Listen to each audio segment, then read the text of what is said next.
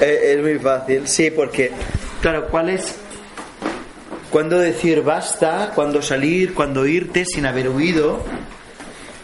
Mira, yo creo que deberías hacer una cosa muy sencilla. La primera es, ¿puedo vivir con esta persona sin que me ponga de los nervios?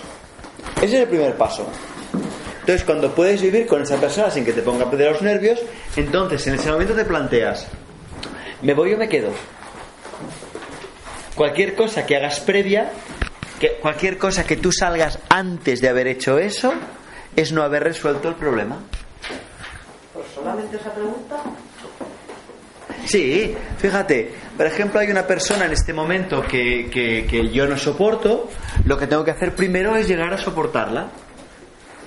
Soportarla quiere decir que, que yo sea libre. ¿Qué quiere decir que sea libre? Quiere decir que mis emociones no dependen de lo que ella haga.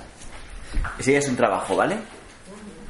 Una vez que eso se ha producido, entonces yo me pregunto, ¿ahora me quiero seguir yendo? Y me puedo ir. Pero es posible que en este momento ya no me quiera seguir yendo. Lo que ocurre muchas veces es que nos queremos ir porque no soportamos los sentimientos que la otra persona me despierta. Y entonces marchamos sin haberlo resuelto, pero volvemos a caer. Es como aquel que tiene un problema con un semáforo porque aquí me han atropellado. Pues me voy para otro sitio. Porque si el M30 no me quieren, vas a ver tú la M40. Pero claro, si tengo un problema con los semáforos, tengo un problema con los semáforos. Una vez que entiendo los semáforos, puedo decir, realmente que deseas vivir en la M30, en la M40, en el campo, donde y los deja de ser un problema. ¿Se entiende lo que estoy diciendo? No puedes abandonar a nadie mientras te despierta cosas. Ahora bien, No el- se debe, no se debe. Es cierto. sí puede. Sí, eh, es lo que iba a decir. De hecho, en algunos casos puedes. Y en esos casos que puedes, pues mira, si no tienes más fuerza, vete. ¿Y cómo saber que no es masoquismo? Ah, Una buena pregunta. Eh, Porque si hay algo o alguien, una situación X, sea a nivel privado o a nivel de trabajo, Sí. móvil o demás, em, te está haciendo daño porque tú sientes Sí. que estás, estás Sí. pasando muy mal con ese sí, comportamiento. sí, sí. Sabes que no puedes cambiar a esa persona. Sí, es cierto. cambiarla. Sabes que no puede actuar de otra manera porque él Sí. es así, no le puedes pedir pedos al olmo. Sí. ¿Por qué permanecer ahí y ser masoquista? No tiene ningún sentido si es que puedes marchar. No tiene ningún sentido si es que tú le puedes... de- si tú puedes llamar y decir, mira, con todo el amor del mundo, cariño, mm, van a venir los de comisiones porque te he puesto una denuncia. ¿Se entiende? Pasa la pregunta es, ¿te puede poner una denuncia por moving sin pensar que eres un monstruo? Pensando además que te estoy ayudando. Pensando además que estoy ayudando a todos los que vendrán después. ¿Puedo ponerte una denuncia por moving sintiendo sintiendo que esto es lo que voy a hacer, lo que hay que hacer y que no tengo odio hacia ti porque entiendo que tú lo haces tu máximo? Pero eso no quiere decir que no te ponga unos límites. ¿Se entiende? Entonces, Entonces, ¿dónde, ¿cuándo salta esa chispa? Esos límites de decir, mira, aquí eh, has estado eh, em, aprendiendo con esta persona, pero hasta aquí hemos llegado. Eh, ¿Me entiendes? Para no caer en ese, pues es que tengo que permanecer ahí porque tengo que aprender esto y porque... ¿dónde está también me parece muy feo lo de estar ahí sufriendo como un enano. Claro, a eso me refería. claro, a eso me refería, ¿no? Entonces- que, que ¿Por qué tienes que aprender de esa manera tan, tan, tan horrible, no? Tienes que aprender porque no sabes. Ya, pero jolín, ¿no es muchísimo mejor que no sé si es huir, Sí, ¿sabes? Y ser un cobarde? sí. ¿O dónde está ese...? Entonces, mira, en un cierto momento yo puedo, ¿puedo marchar? Pues márchate. Tú ves que tienes este tema a medio resolver, prepárate porque volverá. Claro.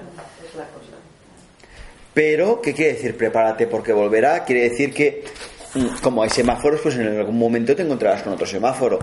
Por lo tanto, aprovecha todas las cosas pequeñas en este momento que hay de enfrentamientos en la tienda, cuando alguien se te cuela, cuando alguien te habla mal, cuando para decirle, perdona, creo que este comentario que has hecho es absolutamente eh, sobrero. O con mucha elegancia vas poniendo topes, porque entonces cuando te encuentres otra vez con una persona que te ocupa un espacio, rápidamente podrás, hacer, rápidamente podrás hacerlo. Eso lo haces si puedes huir. Muchas veces lo que ocurre es que no puedes huir. Y entonces lo que te toca es aprender. Aprender a que aprender que la otra aprender a actuar con la otra persona sin que rompa tu libertad. La libertad siempre es interna. Nunca hay libertad externa. En el mundo os habéis dado cuenta que siempre necesitamos respirar, qué manía. Siempre necesitamos comer, siempre necesitamos beber, siempre necesitamos que otros trabajen en el campo para nosotros, que otros distribuyan alimentos, siempre, siempre, siempre, siempre. Por lo tanto, nunca eres en realidad, nunca eres auténticamente libre. Por lo tanto, lo que tú de alguna forma tienes que tener presente es, puedo ser interiormente libre, es decir, me da igual que en este momento esta persona actúe así o actúe así. Esa es la verdadera libertad, no hay otra. Una vez que la conquistas, puedes dar el siguiente paso. Si no la conquistas, pero puedes marchar, entrénate porque volverá. Es sencillo. Entrenarte eh, poquito a poco, ¿no? Hacer bíceps con otras cosas, ¿no? Sí, sí. Hay uno que debe ser nuestro igual, pero no sabemos, no sabemos de quién es.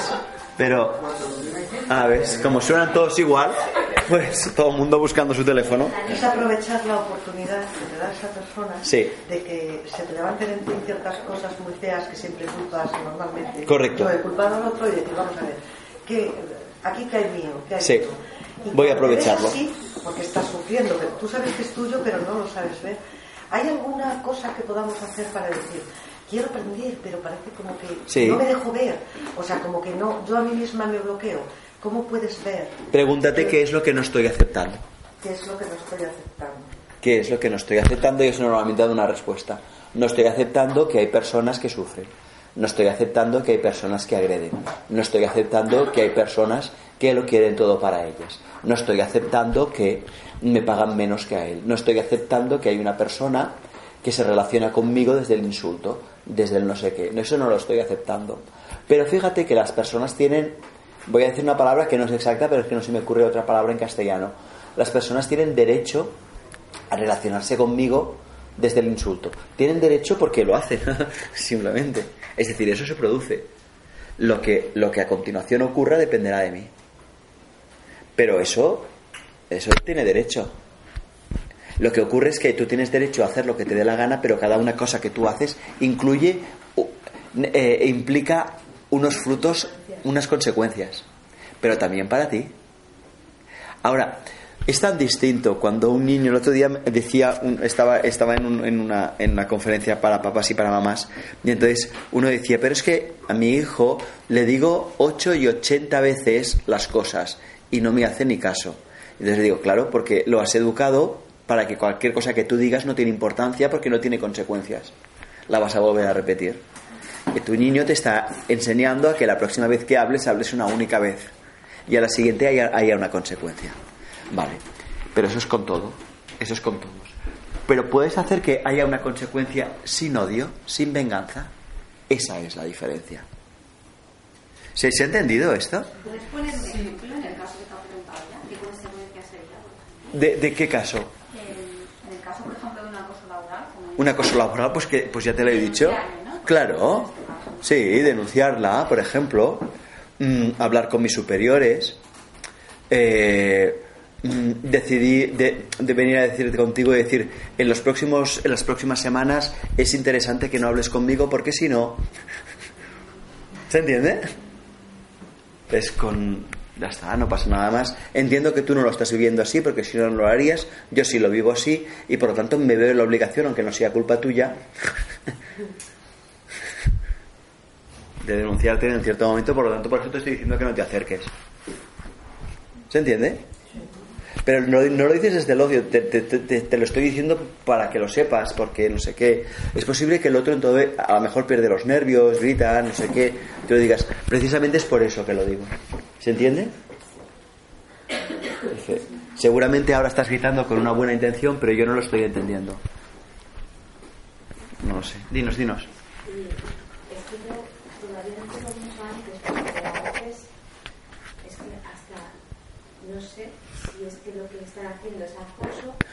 No no sabemos lo que si es acoso o es exageración hasta el momento en que tú lo puedes mirar sin sufrir.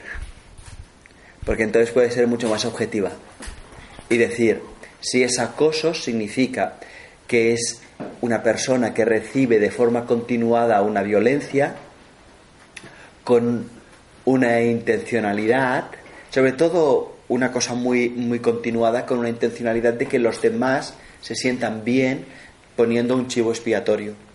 Pero a veces es simplemente que ahora dan a tres, luego pegan a cuatro, luego pegan a dos, pero no es acoso porque no es, eres tú nuestro chivo expiatorio. Entonces, mientras yo sufra, no puedo mantener una distancia.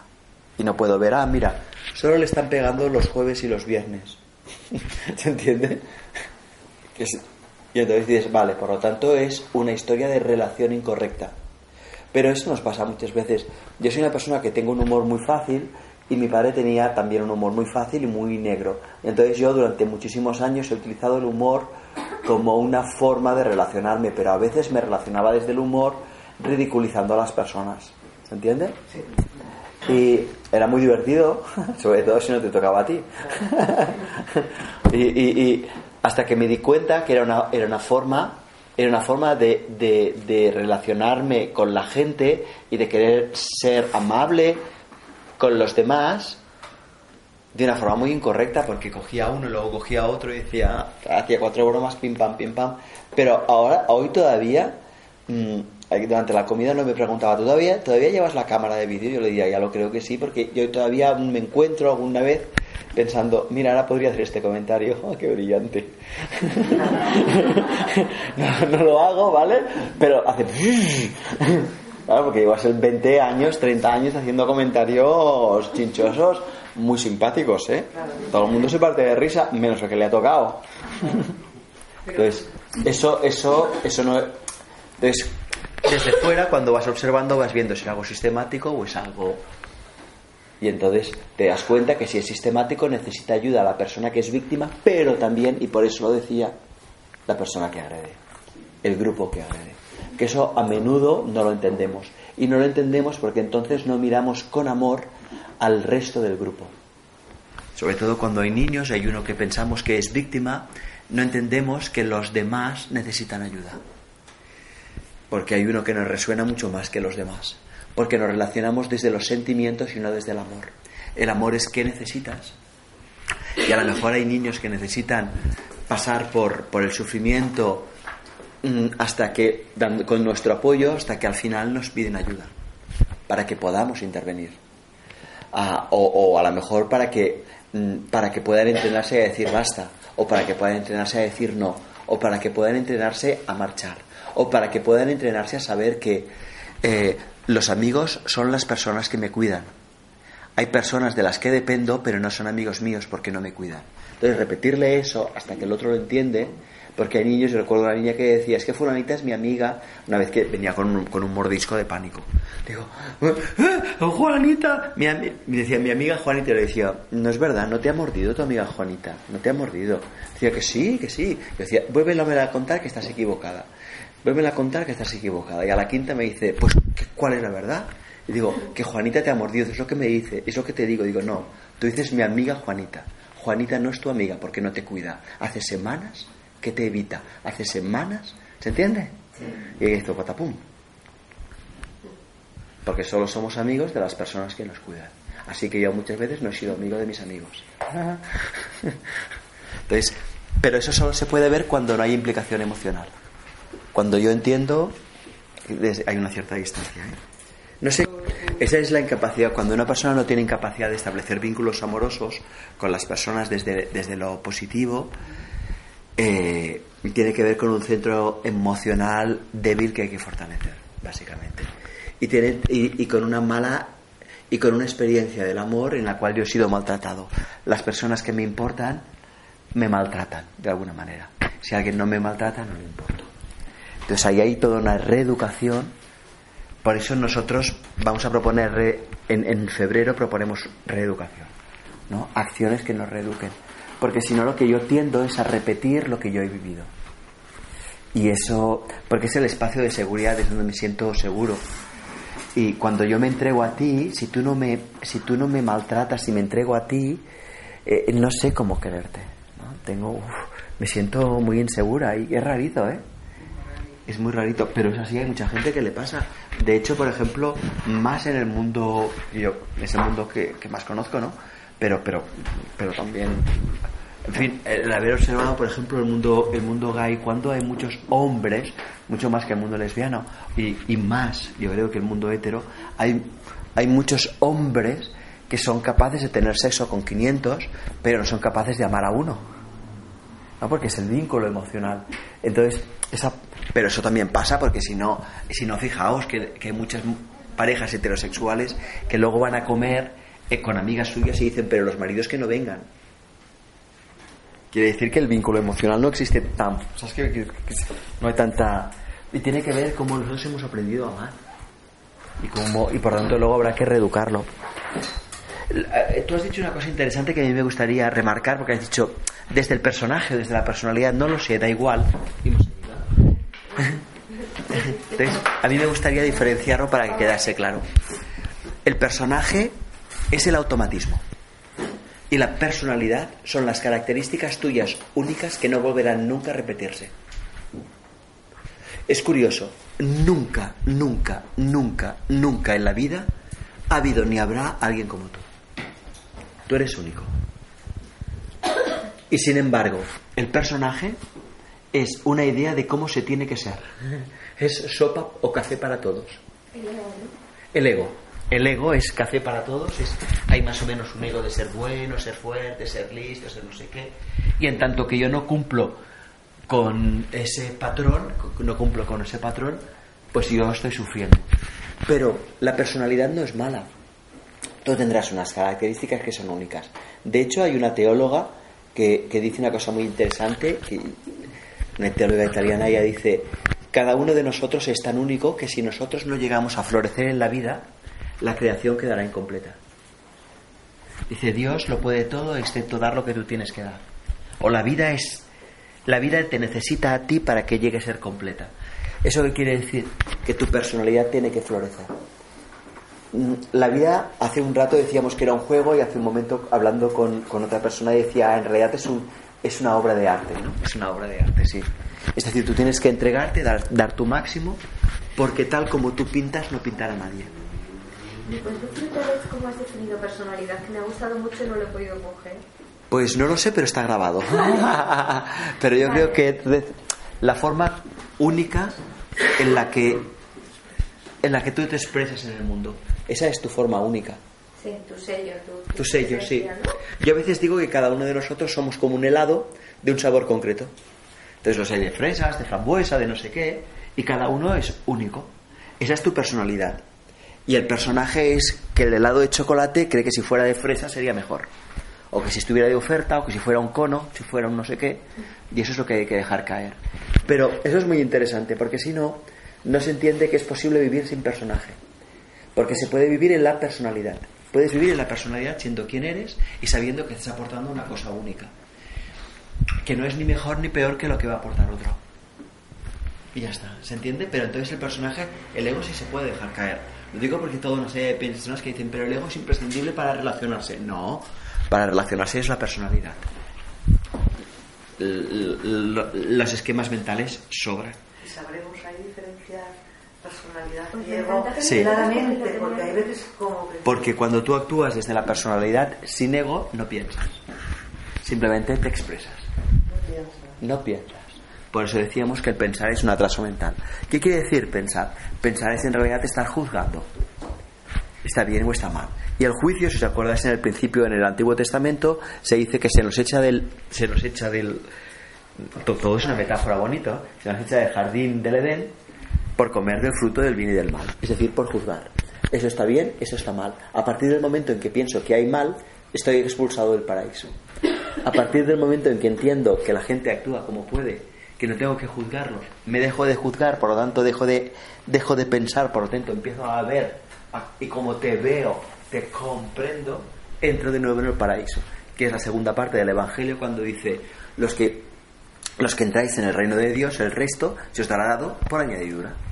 El resto es la felicidad, es el... Sí. No sé si ha habido alguna cosa más que habéis estado comentando antes de entrar. Sin pensar, si solo hablásemos sin pensar, de manera impulsiva lo primero que nos salga de la boca, eh, quizás sería muy difícil incluso, bueno, yo te caería mal a ti porque no me gusta tu blusa. eh, eh, Fíjate que la parte impulsiva es el ego. Eh, la parte impulsiva, tú has dicho, si hablásemos de forma Claro, impulsiva, Pero es que que es automatización. Yo digo sin pensar, lo cual no quiere decir que no tenga capacidad de, que no tenga capacidad de usar el raciocinio. Eh, en el sentido en que en un cierto momento puedo necesitar pensar para saber si tengo que coger la línea azul o la verde y en dónde hago transbordo. Pues lo miro, pues es aquí. Pero no tengo por qué pensar la realidad porque la realidad es para ser vivida. No sé, es, Sí, sí, pero, pero la definición Sí. claro, hay personas que dicen, yo es que soy muy impulsivo, hablo mucho y, y te lo digo todo. Cagada. Sí, todo. Cagada. Es difícil relacionarnos. sí. Es difícil. Pero fíjate que una persona que es muy impulsiva, que no se puede cagar, que, que no se puede callar, en realidad la está cagando. porque, porque en realidad consi- considera que, yo creo que esto lo he dicho alguna vez y yo creo que es, es un clásico. Yo siempre lo digo que la verdad está, la, la sinceridad está sobrevalorada. El hablar lo que yo pienso no lleva a ningún sitio. Porque a veces yo digo cosas que en realidad te, te hieren. Y yo solo tengo que hablar cuando mis palabras, cuando mis palabras mejoran la realidad. Y desde ahí tengo que poder saber en qué momento, en qué momento mis palabras mejoran la realidad. Lo digo porque hay mucha gente que cree que cuando hablo digo la verdad. No, cuando hablas dices tu opinión. Y no te puedes confundir tu opinión con la verdad. Por tanto, cuando te callas no estás mintiendo. Porque no te callas la verdad, solo te callas tu opinión, que es muy distinto. ¿Pero verdad que se entiende? Sí, perfectamente. Vale. Hoy estás muy, muy... Sí, hoy estoy centradito, ¿eh? Ya para ya me quedado súper claro el, el personaje, la personalidad y el carácter. El carácter es un sinónimo de personalidad. Es, no, es Sí, sí, sí. vale. Es equivalente. Y la esencia es aquello que me da vida. Desde el punto de vista católico, nosotros podríamos decir que una cosa es el alma. Lo, explico desde un punto de vista católico porque estamos en la cultura católica. Una cosa es el alma, es decir, aquello que es mi personalidad.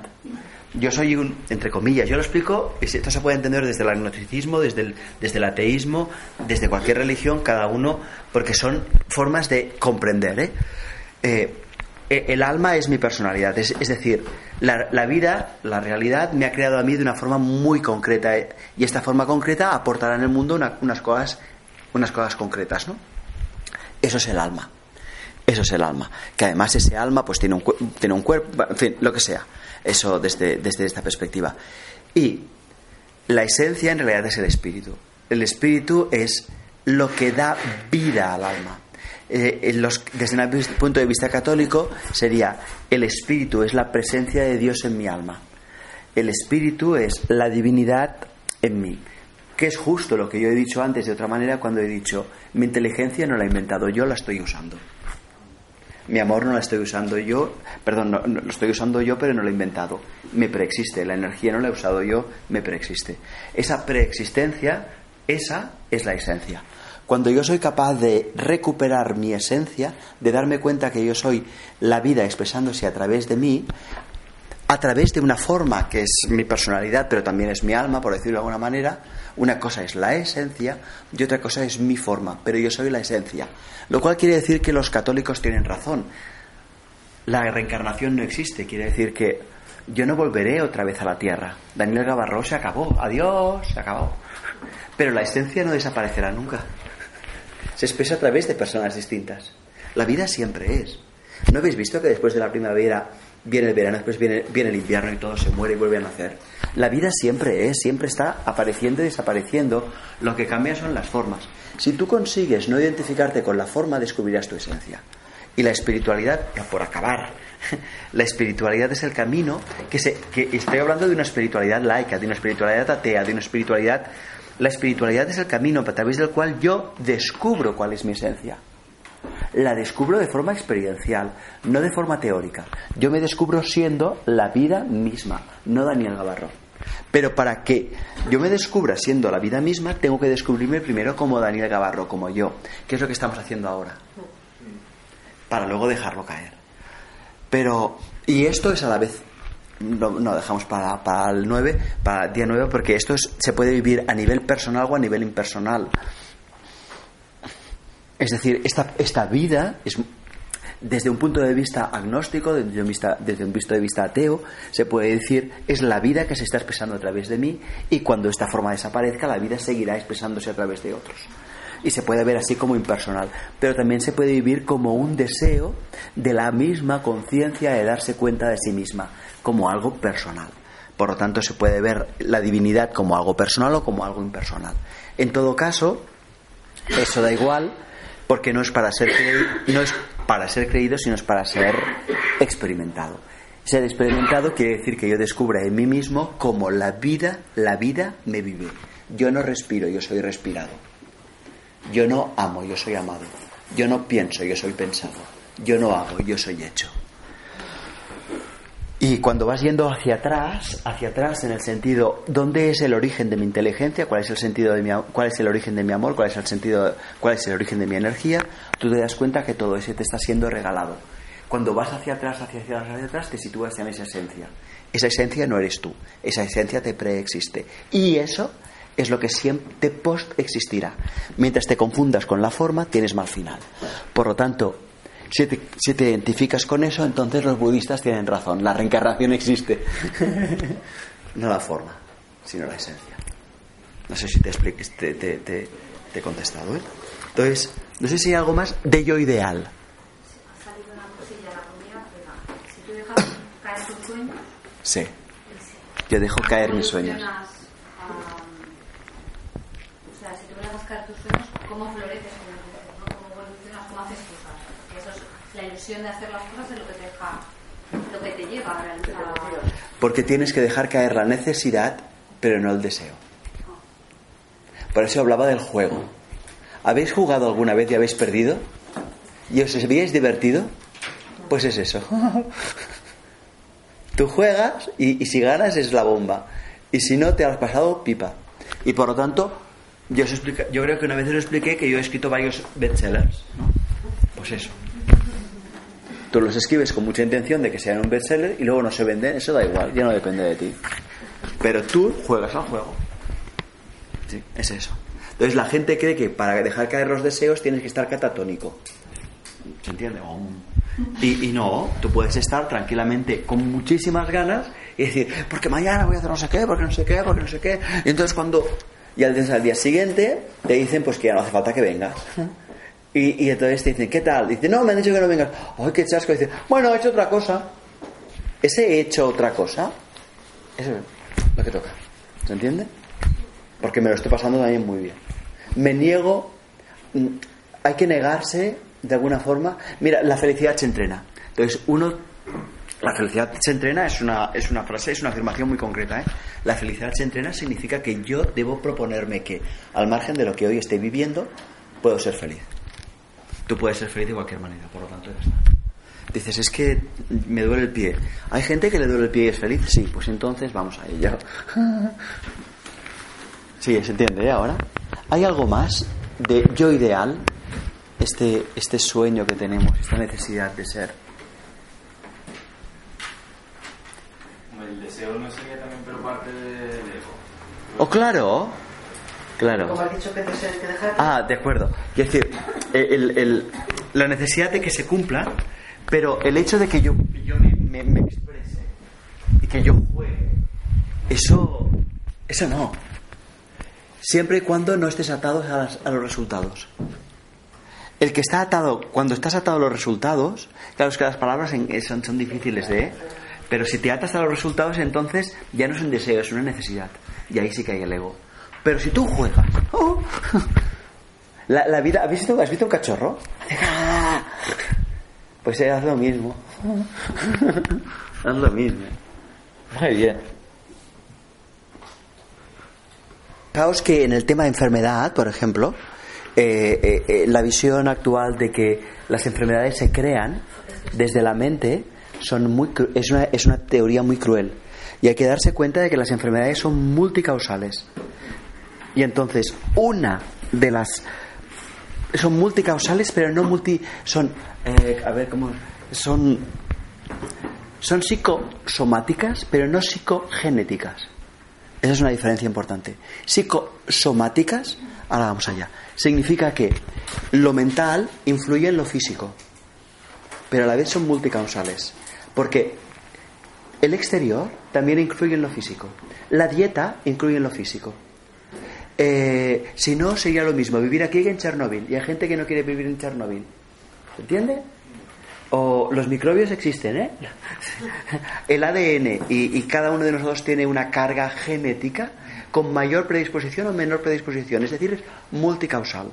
Ahora bien, ¿lo mental influye en lo físico? Sí. Pero cuando yo estoy triste y no sé qué, baja, estoy en un proceso de inmudepresión. Y eso facilita que tenga más enfermedades. Vale, eso es una cosa. Y otra es que sea psicogenético. Es decir, que la psique genere enfermedades. Eso es mentira. Y lo que hace es crear dolor a la gente. Es más, yo creo que, yo creo que nosotros deberíamos empezar a aceptar que. eh, yo creo que deberíamos empezar a aceptar cosas tan sencillas, tan sencillas como Hola, queridos, os vais a morir. Y no importa el nivel de evolución que tengáis, os vais a morir. Y eso no significará que no tengáis un nivel de evolución elevado. Dice, y además, ¿qué más da morirte de un ataque al corazón que morirte de una leucemia? ¿Me explico? Es que, ¿qué más da? Es, en realidad, es una puerta que te lleva a otro sitio, por decirlo de alguna forma. Es una, es una puerta que te lleva. Es, un- es decir, es una puerta que te saca de esta experiencia, pero la puerta en sí mismo no tiene ningún tipo de importancia. Lo que ocurre es que, tal como lo estamos enfocando ahora con lo de te creas tu propia realidad, ha llevado a la enfermedad, significa que tú eres la culpable. Y nos lleva a nosotros a decir eso a los demás en lugar de decir lo que deberíamos decir que es, ah, de acuerdo, ¿cómo puedo ayudarte? Que esa es la pregunta. Cuando alguien está enfermo, la pregunta no es busca de qué forma lo estás creando, que me parece de una mala leche notoria, sino cómo puedo ayudarte. ¿Se entiende? Y eso no significa que el hecho de que uno esté contento no incremente su capacidad de defensa y por lo tanto mm, tengas mejor salud. Pero la mente, la mente no crea la realidad, no crea, la mente no, mirad, la mente no crea la realidad externa. La mente lo que crea es la realidad interna. Y el cuerpo tiene unas razones biológicas y de ADN, etcétera, etcétera, etcétera, etcétera, etcétera. Entonces ahí hay como una línea que a veces no sabemos situar muy bien. Tú querías decir algo también, ¿eh? Que. Sí, porque yo hice algo de biodescodificación y en biodescodificación supuestamente todas las enfermedades tienen causa emocional. Claro. Sí. Lo entiendo, lo entiendo. casos en los que realmente dice que era real, que estabas tú algo y la enfermedad que tenías era a través de todo esto, entonces no sé cómo que yo ahí...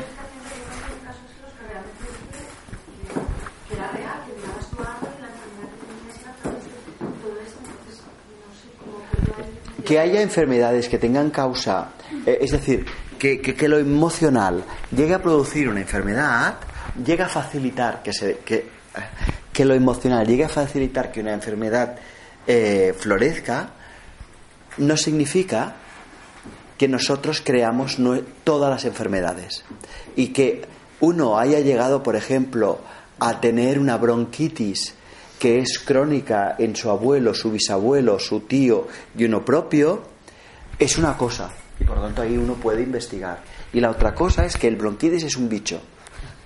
Y que sin bicho no hay bronquitis. No sé cómo decirlo, ¿eh? Sí, pero yo, por ejemplo, yo os doy la razón a la tos, pero estoy, estoy no estoy a favor tampoco de la tos. Es decir, con 35 años sufrí la misma situación.